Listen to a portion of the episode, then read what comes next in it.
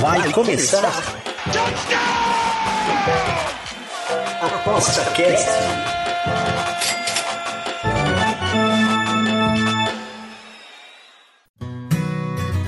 O ApostaCast é o podcast semanal do Aposta 10. Os melhores conteúdos, dicas e entrevistas para te deixar craque nas apostas.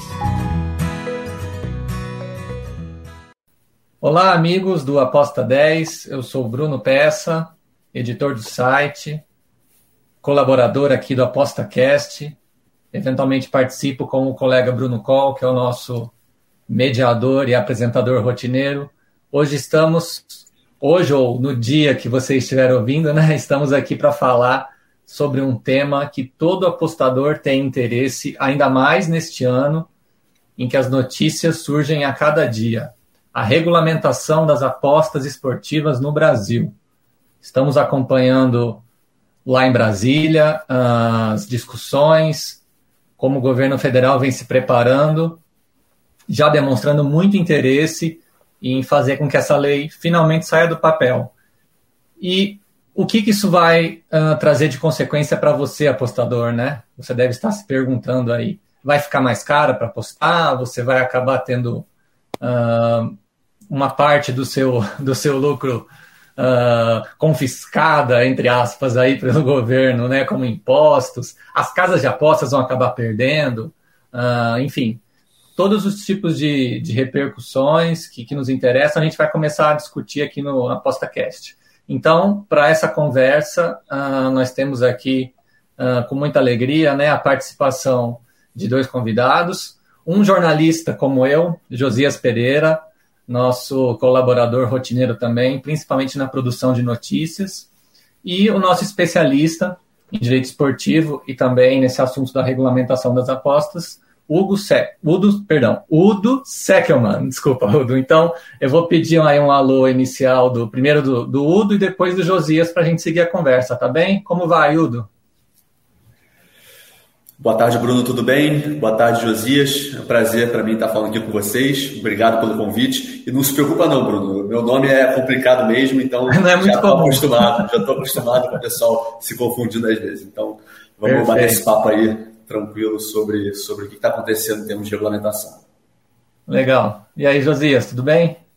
Tudo bem, Bruno. Prazer falar com você, também com o Udo, com todos aí que nos acompanham neste Aposta Cash realmente um tema bastante polêmico aí, que vem trazendo muitas dúvidas aí ao apostador, também às casas de apostas, por tudo que tem sido falado, ainda mais num período aí que o pessoal está né, tá preocupado, já surgiu coisas aí de outros impostos também que estão sendo colocados e as apostas, obviamente, mexem e influenciam também na rotina não só do apostador, como também do esporte em geral. Né? Legal, com certeza. Bom, Josias, como você está mais enfronhado no tema do que eu, né? Uh, mais aí na linha de frente da nossa investigação, na produção de notícias, eu vou deixar você começar a conversa aí com o Udo, tá? E aí, conforme for, eu vou interagindo. Então, fica à vontade para começar a abordar o assunto com ele. Beleza, então, Bruno, muito obrigado. A primeira pergunta que eu tenho para você, Udo, prazer falar com você novamente. A gente sempre troca algumas ideias aí pela, por mensagem de celular e tal. Eu queria te perguntar o que tem sido aí muito questionado, né? Até te fiz essa pergunta nos últimos dias aí, relacionado mesmo ao que o apostador pode esperar em termos de tributação sobre os ganhos, né? Que ele, que ele possui. É, a gente viu algumas informações de que poderiam ser gastos aí em torno de 1.900, acima de 1.900, uma cobrança em cima disso. Eu vi também alguns outros sites falando que o faturamento total ainda. Seria como se fosse um imposto de renda, né? De 28.500 se a pessoa conseguisse isso daí em apostas, vamos dizer assim, em faturamento no ano, apostas ganhas no ano. Teria que pagar também o valor relacionado a isso. Queria que você explicasse, né, o, como que vai funcionar isso, porque realmente tem muitas dúvidas e as pessoas ainda não estão conseguindo compreender muito bem o que será feito. E claro, também existem algumas coisas que estão sendo discutidas de como que vai ser essa tributação. Desde já, mais uma vez, agradeço aí por sua presença aqui. Perfeito, Josias. É... Bem, como você bem falou, a tributação é o ponto crucial da regulamentação. Tá? Na verdade, a tributação foi estabelecida já na lei de 2018, a 13756, que legalizou as apostas esportivas de cota fixa no Brasil. E agora, aparentemente, vai sair uma medida provisória alterando algumas questões relacionadas à tributação. Tá? É, pelo que está atualmente na lei, tá? Isso aqui, esse podcast, para o pessoal entender, está sendo gravado antes de sair a medida provisória. Tá? Então é importante colocar isso. Então, com, da forma que está hoje na lei de 2018, tá? todos os prêmios recebidos por apostadores que sejam superiores a R$ 1.900 seriam tributados com imposto retido na fonte pelo operador de apostas, pela casa de apostas, tá? em 30%. Tá? Então, se você faz sua aposta e o seu prêmio que você vai ganhar for superior a 1.900, for R$ mil reais, 30% desse valor, quando o operador for depositar para você na sua conta, ele vai já estar tá retido 30%. E o problema disso é, é, bem, é que o que é uma bandeira que eu levanto junto também com a Baesp, com vários apostadores que, com quem eu tenho contato, é que apostador não pode ser tributado como é tributado a loteria. Né? Porque quando, quando foi feita a lei de 2018, na verdade, ela estabeleceu que as apostas esportivas de cota fixa no Brasil seriam uma modalidade lotérica. E a gente sabe, vocês sabem também, quem já fez alguma aposta esportiva na vida sabe que a atividade de loteria é completamente diferente da atividade de aposta esportiva. Né? Então, o que, a bandeira que é levantada pela Baesp e por outras, é, por outras entidades, e eu também é, compartilho da mesma visão, é que o apostador, na verdade, teria que ser tributado é, como é tributado o investidor de bolsa de valores. Né? Então, é, quando você tem lucro efetivo nas operações, você pagar um imposto de acordo com a tabela progressiva da, da, da receita. Né? Então, é essa bandeira que é levantada, mas aparentemente o que, tá, o que vai provavelmente passar é uma tributação sobre os prêmios.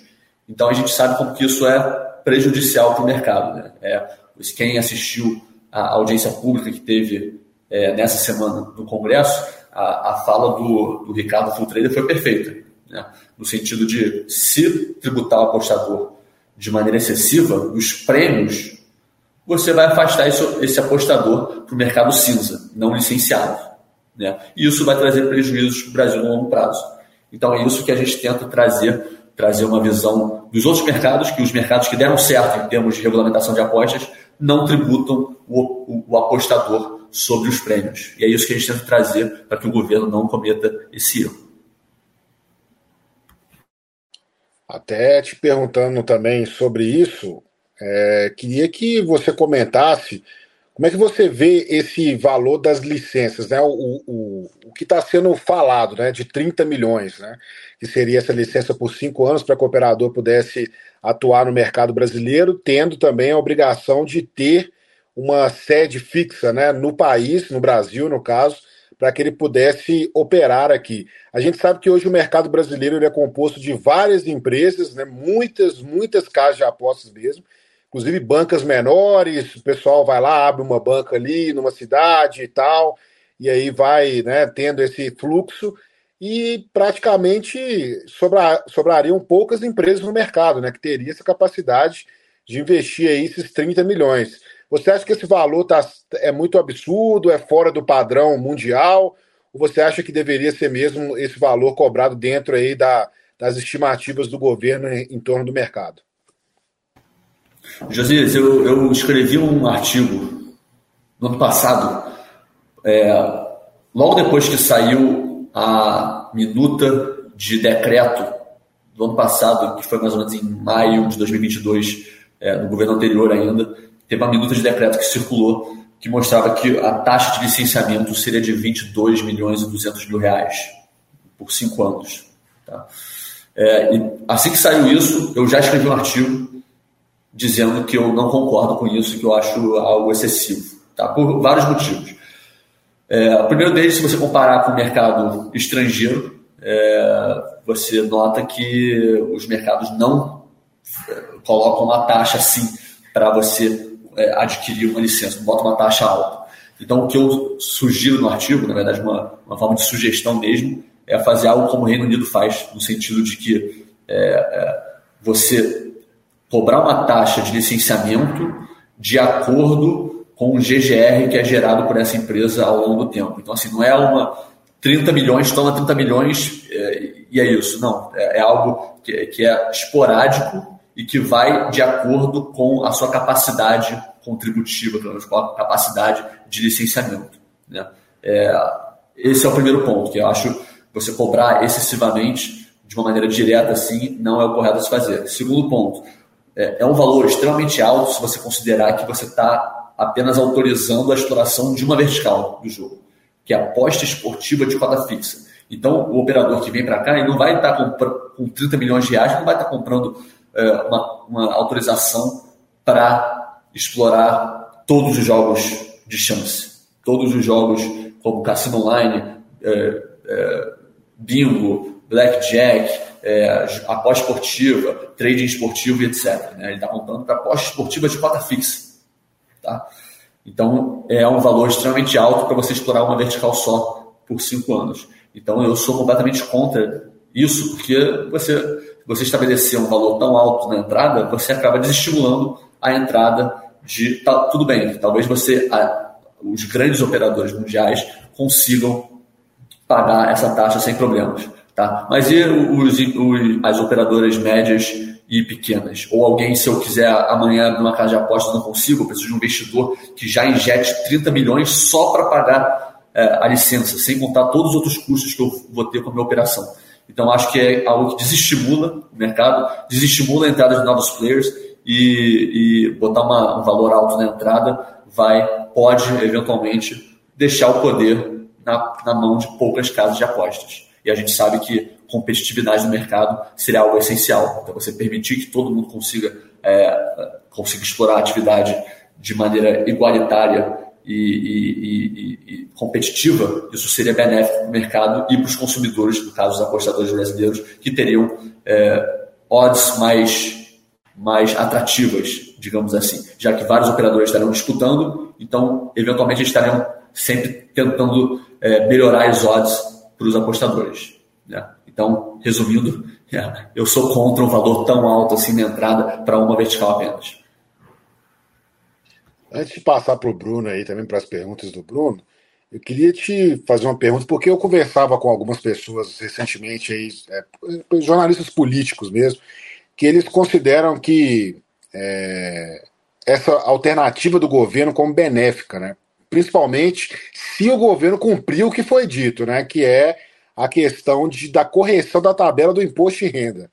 É, você acha que realmente existe a possibilidade dessa correção da tabela do imposto de renda e se é o melhor caminho fazer isso através da tributação das apostas esportivas, né? E além de outras coisas que o governo também é, está colocando aí a tributação, como a gente viu recentemente, Shopee, é, a, a, a China, não sei como é que fala, né? Acho que é Shein, na verdade, né? O nome da loja.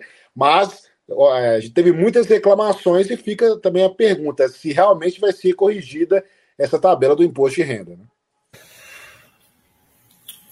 José, é, é, primeiro é, é bom eu, eu, alertar aqui pessoal que eu não sou tributarista, eu não sou advogado tributarista, tá? então questões tributárias específicas é, não é a minha área de expertise. Tá? Mas em relação a isso, é, na verdade, o Brasil, nunca, o Brasil nunca quis regulamentar as apostas esportivas. Tá? A verdade é essa, o Brasil nunca quis legalizar.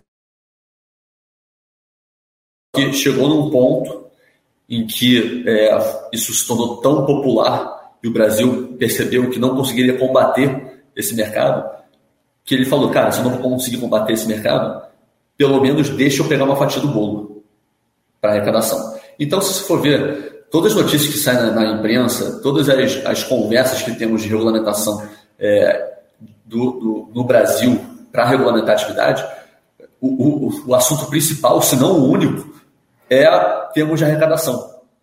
Então, dificilmente a gente vê debates que vão mais profundamente sobre isso. Por exemplo, será que o Brasil tem capacidade de, é, de fiscalização e de impedir que o mercado cinza opere no Brasil depois de uma regulamentação?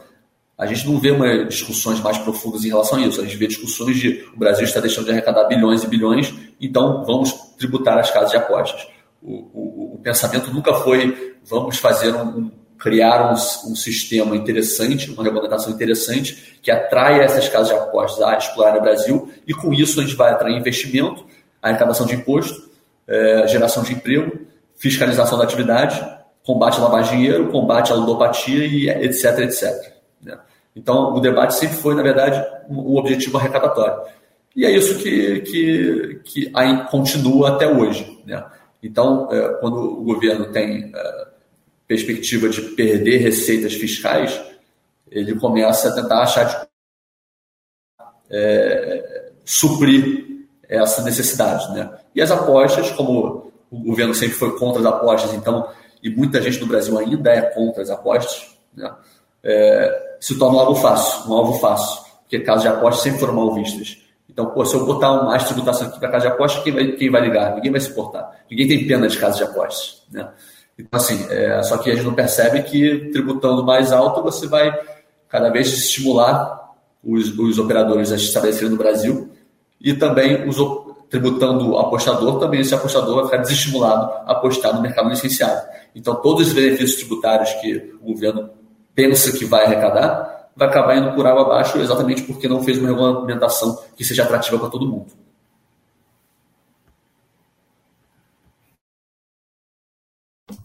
Certo, vou retomar aqui. Conversa da minha parte, né, Udo? Você comentou sobre entre as consequências da regulamentação que vão além da arrecadação, a fiscalização da atuação das casas para combate do mercado ilegal, mercado cinza, como você se referiu, e também essas suspeitas de manipulação de resultados, que infelizmente a gente tem visto acontecer no futebol, né? Que é o, o esporte em que o brasileiro mais aposta. Uh, você acredita que a regulamentação vai acabar ajudando as casas de apostas a, a conseguir fiscalizar melhor esse tipo de atividade suspeita? Eu pergunto porque é muito difícil para uma casa de apostas que não tem uma estrutura aqui no Brasil, né, para fazer essa fiscalização hoje, uh, poder detectar esse tipo de atividade suspeita. E eu imagino que a regulamentação traga até um dever dessas casas de apostas, né, uh, de colaborar com o Ministério da Justiça e quando isso virar investigação até com polícia, né, para de fato esses casos serem detectados logo e isso acabar não virando um escândalo para o futebol, né, porque isso é ruim não só para casa, para o apostador, para os envolvidos, mas para o esporte, enfim, é um interesse nacional. Você vê, de fato, que, que existe é, um passo importante com a regulamentação para que haja menos casos de manipulação de resultados em função de apostadores gananciosos que tentam né, intervir no, no futebol, por exemplo? Bruno, eu, eu, eu, eu costumo falar nas minhas aulas que, que é o papel de todo mundo aqui, né? Quem atua na área do setor de apostas tem que tem também um dever de educação junto às pessoas, né? E uma coisa que eu vejo muito, principalmente no Twitter e rede social, é uma, um desconhecimento das pessoas em relação à manipulação de resultados, que no sentido de que muita muita gente acha que casas de apostas estão interessadas em manipulação de resultados, que manipulação de resultados seria algo benéfico para casas de apostas, então é, se, a gente, se a gente combater as casas de apostas, seria uma forma eficaz de combater a manipulação de resultados. Mas, na verdade, a casa de apostas ela é a maior vítima da manipulação de resultados. Né? Se a gente parar para analisar superficialmente essa situação, a gente percebe que, cara, então vamos lá, a casa de apostas o que ela faz? Ela oferece odds para o mercado, ela oferece possibilidade de prêmios para o mercado. Então, se um jogo, então ela, ela, qual é a atuação chave da casa de apostas? Eu, eu jogo eu, eu ofereço opções para as pessoas ganharem prêmios de acordo com a incerteza de resultados. Então, o, o, foco principal da casa de aposta é manter a incerteza de resultados para que o produto dela continue atrativo. E a partir do momento que a incerteza de resultados é, é, é excluída da equação é, e uma pessoa sabe qual vai ser o resultado daquela partida, o que essa pessoa faz? Ela injeta muito dinheiro numa loja específica e quem tem que pagar esse prêmio é a própria casa de apostas. Então, a casa de apostas é, é a parte que perde dinheiro diretamente com manipulação de resultados. Então, ela é a principal interessada que não haja. E, obviamente, também clubes, federações, entidades desportivas também têm interesse em manter a incerteza dos resultados, porque senão o produto futebol, ou o produto esporte de maneira geral, acaba, fica, não fica atrativo para ninguém. Então, todo mundo tem interesse em relação à proteção da integridade esportiva e é, combate à manipulação de resultados, certo? É, então, respondendo sua pergunta mais diretamente, eu participei também de uma, uma palestra no ano passado, junto com vários players do mercado, de apostas e de monitoramento e de serviço de integridade, etc. E isso foi uma pergunta que eu fiz para pro, pro, pro responsável pela área de serviço de integridade. Eu perguntei: a gente precisa esperar uma regulamentação para combater a manipulação de resultados? Ele falou: não. A manipulação de resultados poderia ser combatida antes da regulamentação. Tá? Cabem às entidades esportivas, às casas de apostas, às, autoridades públicas, autoridades é, policiais, etc., todo mundo é, cooperar para combater. Só que o combate à manipulação dos dados é algo muito profundo e muito complexo de se fazer. Porque quando a gente fala de manipulação, muito, a grande maioria das vezes não é o, o seu vizinho que abordou um atleta para que ele manipular o resultado. Na verdade, isso, a manipulação é feita por, por, uma, por quadrilhas internacionais que, de, que, que, são divididas em redes a nível internacional. Então, assim, são, são pessoas na Ásia que entram em contato com algum intermediário no Brasil, que entra em contato com outro intermediário, que entra em contato com outro intermediário, e essa pessoa aborda um jogador para oferecer dinheiro para manipulação de um resultado específico. Tá? Então, às vezes, o que a gente consegue punir é o jogador que, que, que manipulou o resultado e talvez o primeiro intermediário aqui. Mas e a, e a cadeia? A cadeia continua rolando, continua atuando da mesma forma. Exatamente porque você exige um aparato de fiscalização muito robusto para você conseguir identificar isso e a fundo desse tipo de, de, de crime e punir várias pessoas em jurisdições diferentes. Então é algo muito complexo. Tá? É, eu acho que o Bruno tem uma pergunta para fazer. Fica à vontade, Bruno. Cara, estou ouvindo aqui. É, aqui sou eu, Bruno Couto, aqui no, no, no, só na, na, na, na coxia. É, e queria participar dessa, dessa dessa discussão que rolou um, um, uma pergunta muito interessante nesse sentido. É, existem casas de apostas que têm vários tipos de, de mercados, perfeito? O fato de ter mercados específicos, muitos mercados, não facilita esse tipo de manipulação? Porque se você pegar uma casa de aposta que tem uma manipulação baseada por exemplo, no over no under, ou no, no, no simplesmente no, no, no line, é, todo mundo está focado para que, essa, que essa, esse resultado seja idôneo. Entendi, entendi. É, eu costumo dizer, Bruno, que assim, é, muita gente fala, ah, não pode liberar as apostas no Brasil porque vai aumentar a manipulação dos resultados. Mas na verdade, enquanto existe uma casa de apostas no mundo, que ofereçam os mercados que os, os, uh, as pessoas envolvidas em manipulação visem, é, a manipulação vai, vai, acontecer. Então, assim, o, quando a gente fala em regulamentação e, proteção da integridade esportiva, a gente, tem, a gente sempre discute medidas factíveis. Tá? Então, uma questão que não é factível é, a, é você limitar as possibilidades de mercados que vão ser oferecidos dentro das casas de. Tá? Ah, vamos lá. Então, gente, no Brasil, a gente proíbe a abertura de mercado para escanteios, vamos supor. Uma casa lá, lá, lá, na Ásia, no fim da Ásia, vai oferecer esse mercado. E, as, e, e, os manipuladores vão atuar em cima dessa casa e manipular o mesmo jogo que vai estar aqui no Brasil. Então, não é o fato da gente proibir nas casas de apostas brasileiras, por exemplo, é, oferecimento de certos mercados que vai impedir dessa partida do Brasil ser manipulada. Né? Então, a questão crucial que a gente tem que falar aqui, que eu normalmente falo, tipo, ah, Udo, então, beleza, então, onde, como que a gente tem que combater a manipulação? A gente tem que, primeiro, medidas preventivas, ou seja, educação, educação de todo mundo, dos participantes do evento esportivo. É, os nossos atletas hoje, por exemplo, não sabem até que ponto eles podem atuar em relação à aposta. Será que eu posso fazer aposta no Campeonato Brasileiro? Será que eu posso fazer aposta na Premier League, que não tem nenhum tipo de influência? Será que eu posso fazer propaganda de casa de apostas? Será que se eu for abordado por alguém para manipular resultados, será, o que eu tenho que fazer? Os jogadores não sabem, então a gente não investe em educação como a gente deveria. Medida preventiva.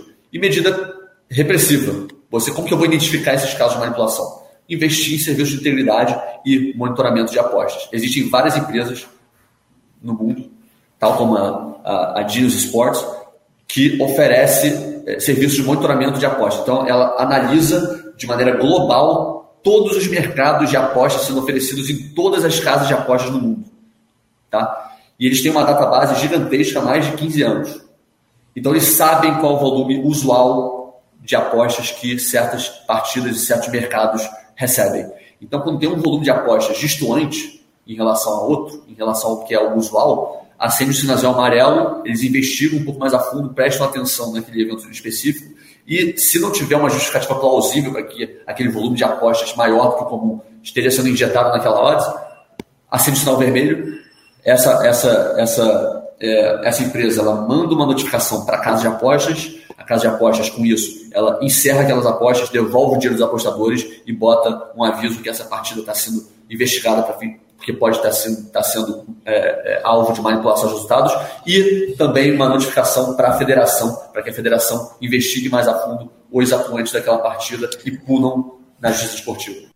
Aproveitando, a, a, gente falou muito de contexto de mercado, voltando um pouco para o ponto de vista do apostador, é, Udo, uh, a preocupação que fica, como a gente fala muito em arrecadação, é o apostador pensar, bom, se eu tiver um ganho X ou acima de X, é, eu vou perder uma parte desse lucro.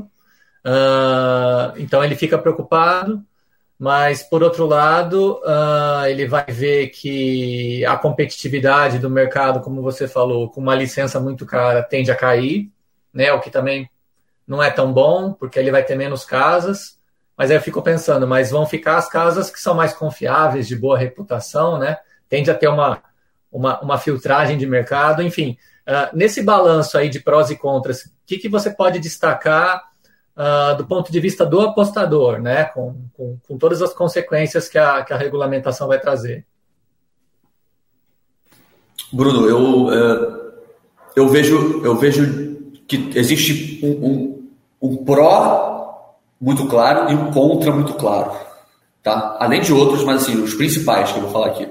É, o contra é a tributação do apostador. Infelizmente, eu acho que isso aí é um ponto que eu, eu particularmente bato bastante nas minhas aulas, em entrevistas que eu dou, e toda oportunidade que eu tenho, eu falo disso porque sem o apostador brasileiro a gente não vai conseguir evoluir em termos de, de regulamentação. O apostador é a base de tudo. Né? Então a gente precisa sim trazer, fazer com que o apostador brasileiro queira apostar no mercado licenciado brasileiro. Né? Então se a gente começar a tirar 30% na fonte dos ganhos, do, do, do prêmio, não é nem dos ganhos, né? É do prêmio. Então, se eu perder 10 mil reais em apostas aqui, mas ganhar uma de 5, eu vou ser tributado em 30% dessa de 5. Então, ele esquece todas as perdas que eu tive. Ele só tributa no, ganho, no, no prêmio específico. Então, acho que isso é bem, é, é, bem delicado. Eu acho que a gente deveria revisitar isso e discutir mais a fundo, porque eu acho que esse ponto é o ponto crucial que precisa ser mudado na nossa lei. Tá? Então, acho que esse seria o contra para os apostadores. Você apostar no Brasil, você vai. Os, os prêmios que você ganhar acima de 1.900 reais, você vai ser tributado em 30% na fonte. Não vai nem chegar para você o valor em cheio, vai chegar já com 30% retido. Tá? Mas o pró é que se por acaso uma casa já pode não pagar o seu prêmio ou cometer algum tipo de, de infração em relação a você ou não cumprir algum combinado com você, você pode pleitear na justiça brasileira, que é algo que hoje você não consegue.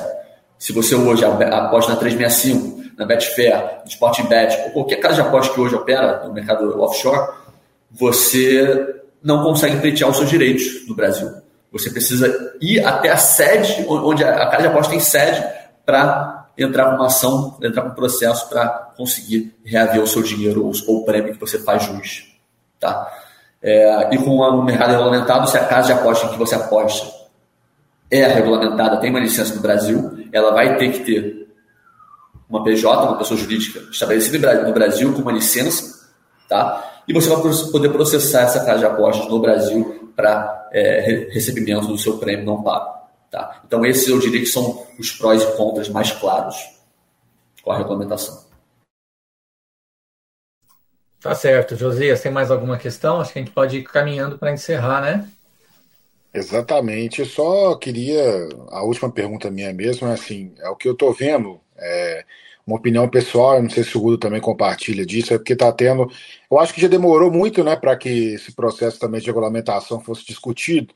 Só que o meu receio agora é que, como as coisas estão caminhando muito rapidamente, talvez é, aconteça essas falhas de discussão. Né? A gente está vendo aí uma pressa para que isso possa ser regulamentado, mas ao mesmo tempo não está tendo uma discussão tão ampla. Né? A gente viu essa audiência pública que, infelizmente, o ministro também não pôde estar aqui por estar fora do Brasil por causa de viagem, compromisso também de agenda do governo.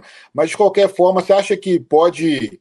É, que ser mais, mais discutido, ou você acha que realmente no caminho que está é, é o ideal já fazer isso de uma vez, ou é melhor sentar e conversar de uma forma mais adequada para que a gente não tenha uma surpresa, por exemplo, daqui a duas semanas de que a, vai ser regulamentado o mercado e aí o apostador que se vire mesmo com os 30% e é isso e pronto, acabou, né?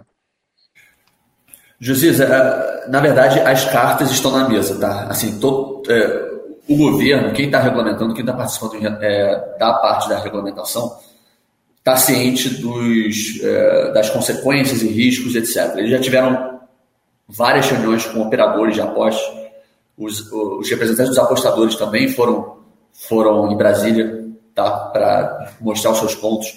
É, já receberam, enfim, cartas e relatórios mostrando estudos. A Baesp também emitiu também um, um, uma carta e com, com, estudos anexados sobre taxas de canalização e tributação. É, então, é, todo mundo sabe das consequências e dos riscos de qualquer movimento que você fizer vai acarretar no Brasil. Tá? Então, tô, uh, então eu, eu, eu, particularmente não acho que está tendo uma pressa. Acho que tudo isso já foi discutido, todo mundo já sabe quais são as consequências, os riscos de cada coisa. É, então agora é opção política.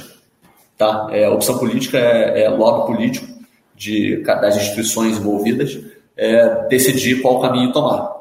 As cartas foram postas, os estudos já foram apresentados das consequências, porque o, o, o, que eu costumo dizer que é o lado bom do Brasil ser um dos últimos países do mundo a regulamentar essa atividade, é que você pode olhar para todos os outros e falar, tá, você acertou aqui, você errou aqui, você acertou aqui, pegar as melhores práticas e trazer. Né?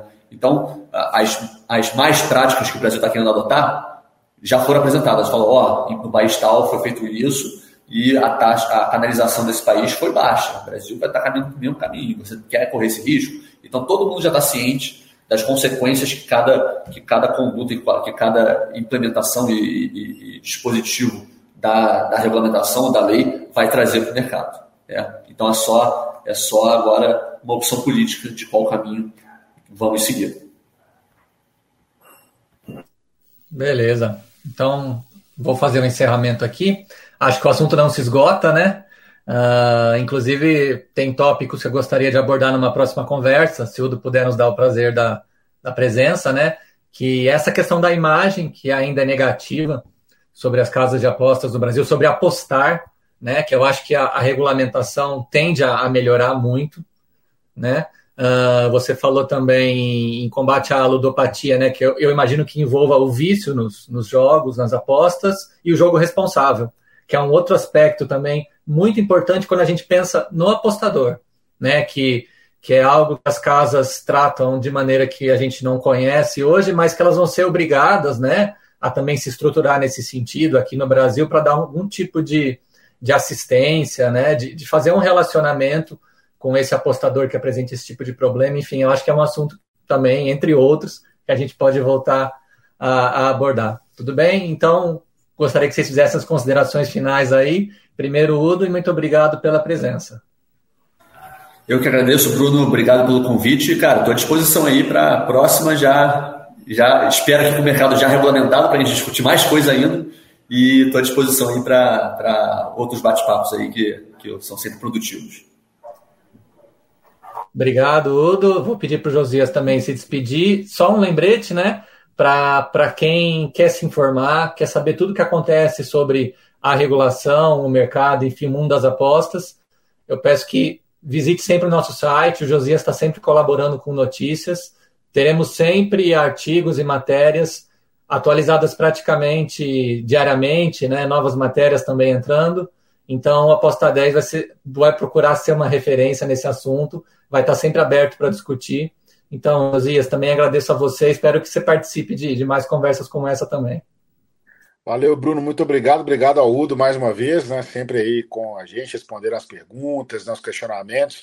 E até, como você citou, né, Bruno, outras coisas podem ser debatidas, inclusive também a, a questão dos clubes, né? Que a CBF já quer um, um pedaço aí também dessa, desse, desse bolo, né? Da fatia aí também, que é a sua fatia nessa questão das apostas esportivas. Então, realmente é um assunto bem amplo e que envolve mais e mais né, detalhes, inclusive até fica aí o convite também para, como você citou, né, que a gente também vai procurar saber por que, que outros clubes do Brasil não quiseram aceitar também essa manifestação que foi feita pelo eixo Rio-São Paulo, né?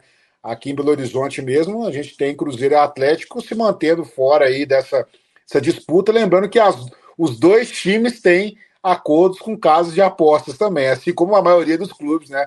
19 clubes do futebol brasileiro. Mas, de qualquer forma, um assunto muito amplo e agradeço mais uma vez ao Udo e a você, Bruno, também ao Bruno Col aí também pela participação nesse debate. Muito obrigado, Udo, Josias. Obrigado, Bruno Col, por estar nos acompanhando e nos conduzindo. Até mais, apostador. Uh, voltamos, voltaremos em breve com mais um ApostaCast. Tchau. Você ouviu ApostaCast, o podcast semanal do Aposta 10. Você, craque nas apostas.